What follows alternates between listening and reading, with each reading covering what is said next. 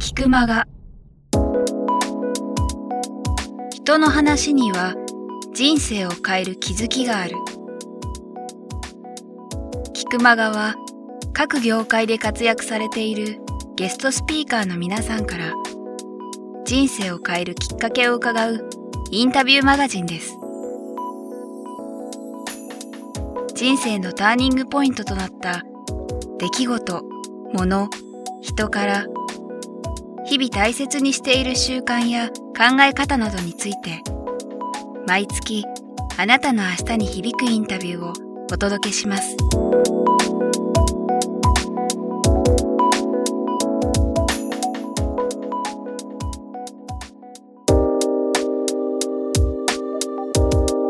あの今ね、うん。えーとプレイヤーと経営者っていうことで、はい。その2つの側面があるっていうのがすごく面白いなと思ったんですけど、今回その2つの側面っていう意味ではもう一つあって、えーと上地さんここ、まあ、広島ですよねこのはい。配信のデザイン、広島と、えー広島とというか日本にいながら世界の仕事、うん。もっと言うと広島にいながら世界の仕事っていう、うん。その広島と世界っていうのが両方あるのがすごいやっぱりなんか僕 落差激しいですよすごい。なんか面白いなと、うん。でやっぱりさっきもねその、えー、と冒頭で東京っていうキーワードも出てきましたし、うんその東京に出てってそこから世界っていうのも、なんかスタンダードな感じしますけど、なんかその辺ってあえて広島にいながら、うん。でもこのねそこからやってるうんっていうのがなんかこだわりがあるのか、こだわりっていうのは僕はなんかそのあんまり綺麗な言葉じゃないイメージがあって自分の成長を妨げるっていうか、そのだからなるべくこだわらないように。いろんなことにこだわってしまうはい。ことで止まってしまうような気がして、広島だからこれをやっちゃいけないとか、東京だからいいとかそういうのもない方が多分面白いかなとは思うんですよ。でそういう中で僕がニューヨークの仕事をしたり本当にそのヨーロッパの仕事をしたりすることも、一つの時代の流れだと思っててこれが10年前だとできなかったかもしれないし、それからあの昔のスタンダードっていうのは東京で成功して海外がうん。その人を見つけてそれで評価されたりとかそのニューヨークの仕事はニューヨークの人がやる。東京の仕事は東京の仕事人がやるっていう時代だったのがこれがありがたい話でねインターネットでその全世界がつながったので別にそこに距離感がなくなったと。でその確かに東京はブランドなんですけどニューヨークの人からすれば東京も広島もまあ同じような感覚ですよ、もう近いし、うんうんだから別に広島って書いてあっても別に違和感がないし東京って書いてあるからさほどブランドに感じるわけでもない。まあ多少それはやっぱあるとは思うけどでも中の事情わからんじゃないですか。む向こうの人からしたら。まあジャパンっていうねそうジャパンっていうくくりだだから。だから勝手にその別に広島って書いてても、まあ、東京の仕事もやっとるよねぐらいの感覚ではおると思うんですよ。で実際まあとたまに東京の仕事もやってるしでそういう意味で言うと関係ないやっていう流れが一つあるのとでむしろそうなった時にその東京のようにその競争が激しくてで地代が高くていうところでやるよりもこういうのんびりした西の気候がいいところでやってる方がコストが下げれると。うん。いう意味でも得だし、まあそういうやり方も一つあるのかなという気はしてて。まあ、あのこれ聞いてる方クリエイターじゃなくてもやっぱクリエイティブに生きたいとは思うと思うんですよ、そのクリエイティブに生きるってキーワードで聞きたいのがとにかくさっきの話ですけどめちゃめちゃそこに長くいて書いてるわけじゃないですか、うんでまあポッドキャスト聞きながらとか、うんそういうこともあるって言いましたけどご自身をそのクリエイティブに保つために、うん。まあちょっとハウツーじゃないんですけど、うん。なんか心がけてることとかああとありますよ。どんなですかね？あの楽しくないと長続きしないと思うんですよ。で好きじゃないとやりたくないんで仕事が入った時にどうやれば自分が楽しめるかっていうのを考える。うん。で近づける。そして仕事をもう自分がやりたいものとこう合った仕事を出してもらうように、うん。こう仕向ける。仕向けるというか、でも単純な話じゃないですか。僕がイラスト描いてて僕たちこんな仕事がやりたいんです。でお客さんのとこ行ってこんなことができますって言うとああそういうことができるのねって初めて知るわけでそれだけでまず一つ取っかかりができますよね。であとは特に僕らの場合、まあ、ビジネスで言うとその僕らに出してくれる人が僕らのクライアントなんで、うん、その例えばデザイン会社とかだとレギュラー仕事とかいろんな仕事があるんですけど、うん、僕らの場合はその仕事オファー出してくれるその人一人一人がレギュラーの人だと思ってるんで、まあ、その人らが気が合えば絶対楽しいことができるんですよ。仲がた内容が今回楽しくないよねって言いながらでもその人と気が合えば楽しいんでそういうのはすごい意識してるんですけどね。あとはその音楽を聴くなり周りに自分の好きなものを置くなりして、ちょっとでもその居心地よくしていく工夫をするっていうかだからある意味割り切ってないですよね。うんうんうん。でもなんかその好きなことを好きなようにやる環境っていう今なんとなく印象を受けたんですけど、うん、とその時にそうは言っても例えば、えー、と今ここにねそのスケッチ書いてるものがあったりとか、うん、さっきのようにそのなんだろう一つのネジ書くのにものすごい時間かかって、うん、ある意味作業としてやってるところがあると思いますけど、それも含めて、えー、と神谷さん的にはやっぱり全部楽しいんですかね。つまり例えば僕のこのインタビューでもですけど、トータルで見れば全部楽しいんだけどそうは言っても、本当にこのインタビューしてる瞬間が一番やっぱり楽しいし、その事前のさっきの資料探しだったり、なんて言うんだろうな、えーと、楽しいことって一言言っても、その中に実はすごい大変なことだったり、うん、そういうのっていろいろあると思うんですけど、亀山さんは全部楽しい。いや、全然そんなことないかも。そう言われると、その絵描いてる時も、じゃあずっと楽しいかって言ったら、多分家でゲームしてた方が楽しかったりとか、いうことはしょっちゅうあって。ほんもしかしたら俺絵が好きじゃないかもみたいなことも結構あるんですよ、だからよく聞かれて「絵好きだけどいいね」とか言われても、まあ、確かに絵は好きだけど、絵が好きっていうよりもこれが描きたいっていう描きたいもんがあった時に描く時は楽しいんだけど無理やりそれを考え出す時とかは全てが楽しいかと言われるとその半々ぐらいかも。で資料とか見てたら「生きて」っていうのが結構あるでしょ。そしたらもう自分はここで絵を描いてて夜一人で絵を描いてるのに、うん、なんかこう写真はその異国の街でう、ね、わ幸せそうって、ね、そうそう、そういうのはすごいあるんで。楽しいのはもしかしたらそれを発表してみんなから褒められた時だけかもしれんとかね 思ったりすることもありますよ結構。そうか、うん、あといつが楽しいかって言われてもよくわからんことも多いですね、あとなんか、うんなんだろうそのやっぱりこれ聞いてる方僕も含めてですけどやっぱりその大好きなことをして生きていく自分らしく、まあ、もちろんそれでご飯も食べられてっていうのは理想だと思うんですけどその時になんだろうな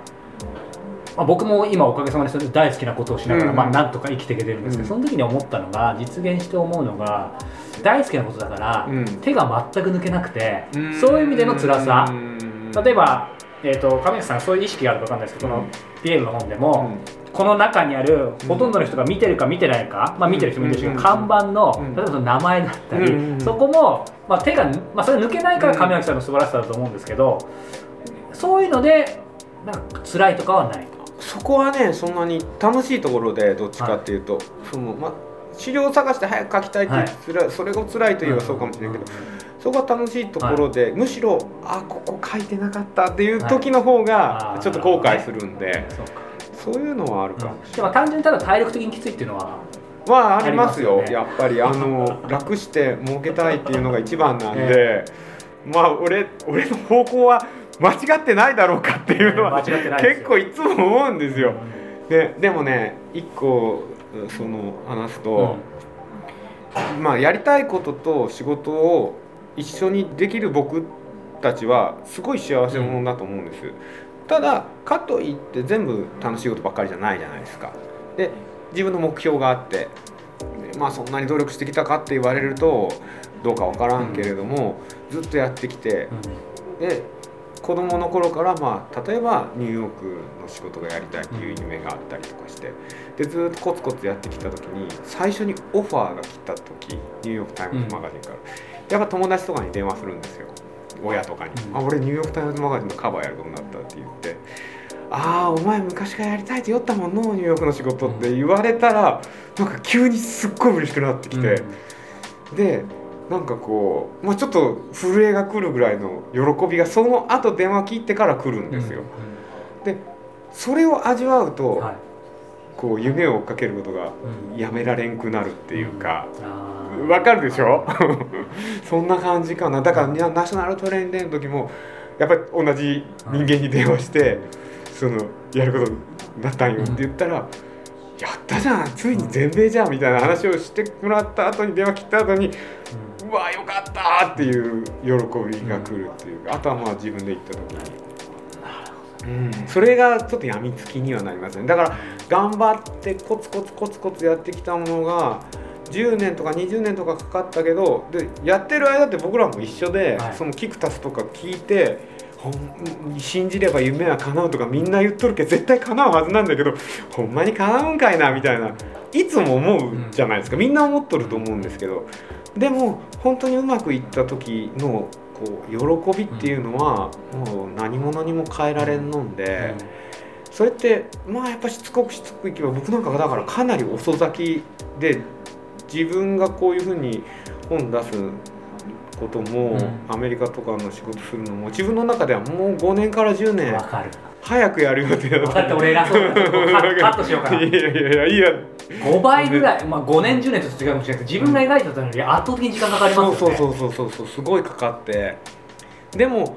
い来るじゃないですか結構。そこのまあ完璧じゃないけど10個夢を描いてたとしたら下から5番目ぐらいまでは全部クリアみたいな状態が絶対来るわけでそれでもまあいいのが中にはあっていいまあ、実現ができた時っていうのはやっぱりもう何事にも耐え難い喜びがあるっていうかだからその多分僕みたいなやつが聞いとると思うんですよ。まあ、僕もまだ今全然発展途上で今からあのやっていきたいなっていうまだ本当に新人の気持ちなんですけどでも本当にそういう人らもまあしつこくしつこく食い下がれば なんとかなるよっていう。でよく僕はいつも考えるのはあのみんな金持ちになりたいしみんな成功したいしみんな楽して儲けたいじゃないですか。これもまあそうじゃない人もたまにはいるけど実はそれが一番いいですよね。まあ貧乏になりたい人はいないでしょ、ね、でその野心のでかさじゃ思うんですよ。だからみんなそれが90とか100だったら1人1万ぐらいの野心家がおったらそいつは成功すると思うんですよ。であのダイエットの時に僕はよく思うんですけど、はい、10年まあ1年後のかっこええ自分か、うん、今日の肉まんかみたいなところを測りに1回かけて、うん、大体肉まんが勝つんですけど、はい、でもそれと一緒で今日の頑張りと10年後のその今日の遊びと10年後のすげえ自分とい。うのを常にこう破壊にかけてでしょっちゅう負けていいんじゃ思うんですよね。負けるけど3回に1回勝てばいいじゃんっていう。でそれが若い頃に成功したいっていう焦りもあってその若い頃っていうのは辛いんですよ。いつも負けるくせに成功したいけ。でもその習慣をずっと身につけとけば3回に1回がこれがね30ぐらいになってくるとできるようになってきて3回に1回はコンスタントにその自分に勝てるようになってきてそれがもっと年取るともう2回に1回とか割と常にできるように勝率が上がってくる。のとあとは時の回転がどんどん速くなっていくんで1年に1回っていうのが自分の中だったらすごいちょっとのイベントだったのが1年に1回がもう毎週してるぐらいの感覚になってくるんで、そしたらねまあそこに歩いていけるかなっていう気がします。聞く間が。続いては今月のコスモポリタンです。お相手は私番組アシスタントのゆきです。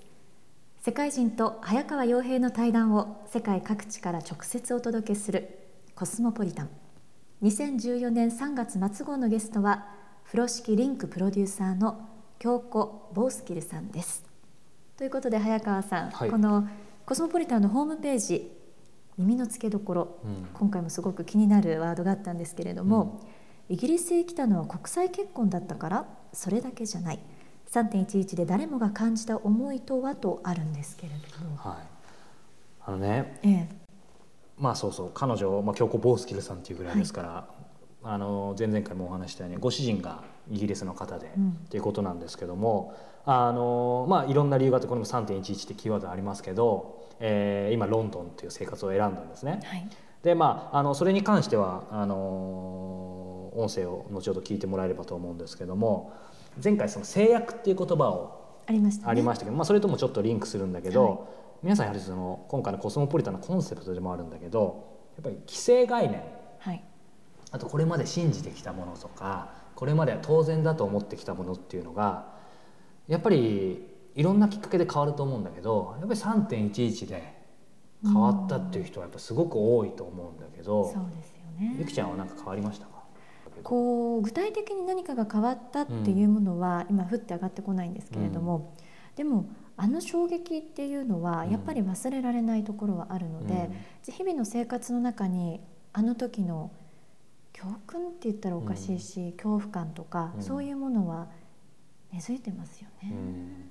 僕なんかはねやっぱり3.11きっかけにやっぱすごい変わって、えー、それまで自分でこれだって思って信じてきたものもあったし貫いてきてたしなんかもうこれでいくみたいに決めてたんだけどやっぱり全部ぶっ壊れてみたいな感じでもうちょっと具体的に言うとなんだろうなそれまではずっとそのなんだかんだ言ってその平和は続くとかさ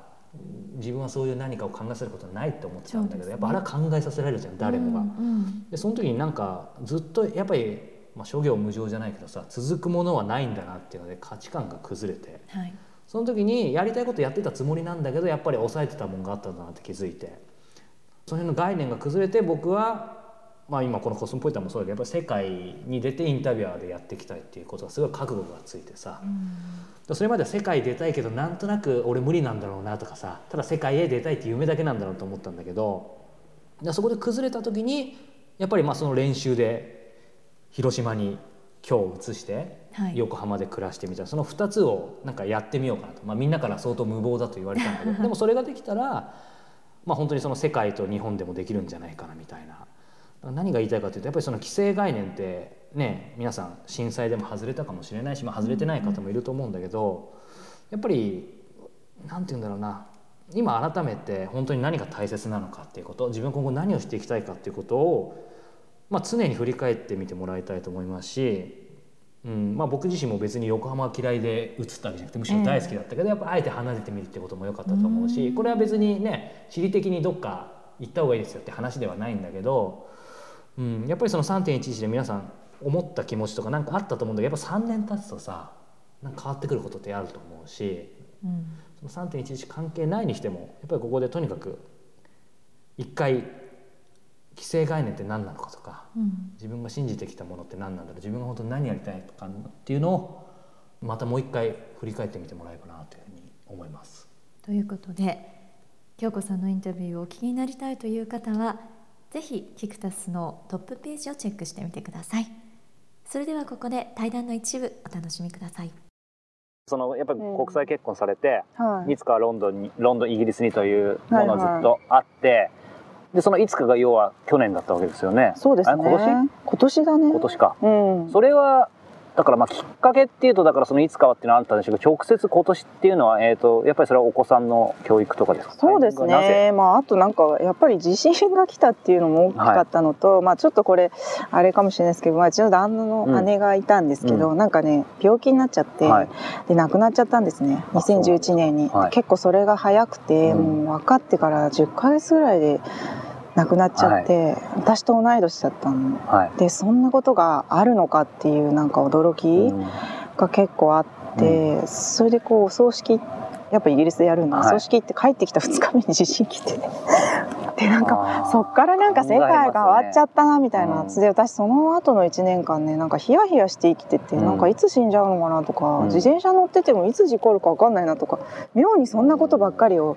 考えるようになっちゃって、あの、まあ、もちろん余震とかもいっぱいあったしね、あと子供を守んなきゃっていう気持ちもすごいあったから。なんかそういうのでわさわさしてる時代があって、でそこでやっぱりもう今しかできないことをまあ、やるしかないなっていうのも結構後押し、うん、でもちろん子供のあのね入学っていうのも、ね、うん、あったし。そうもうなんかずっと悩んでることがすごいストレスなんですよね、うん、どっちにしよう。あっち、どっちに住もうって、うん、だからそれこそもうバッサリ切って時間の無駄って思って、うん、もういいんじゃない？そろそろっつってバサって切って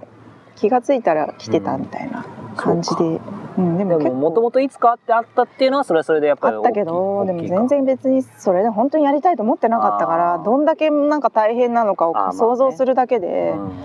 ああもう疲れちゃうっていう。で東京好きだし、はい、もう生活に不満も全然なかったから、うん、ただまあちょっとねそういう精神的な不安はあったけど。菊間が今日の菊間がはいかがでしたか？鳥越俊太郎さんや渡辺美樹さんら過去にお届けした120人以上のインタビューはすべてウェブサイトから無料でお聞きいただけます。URL は k i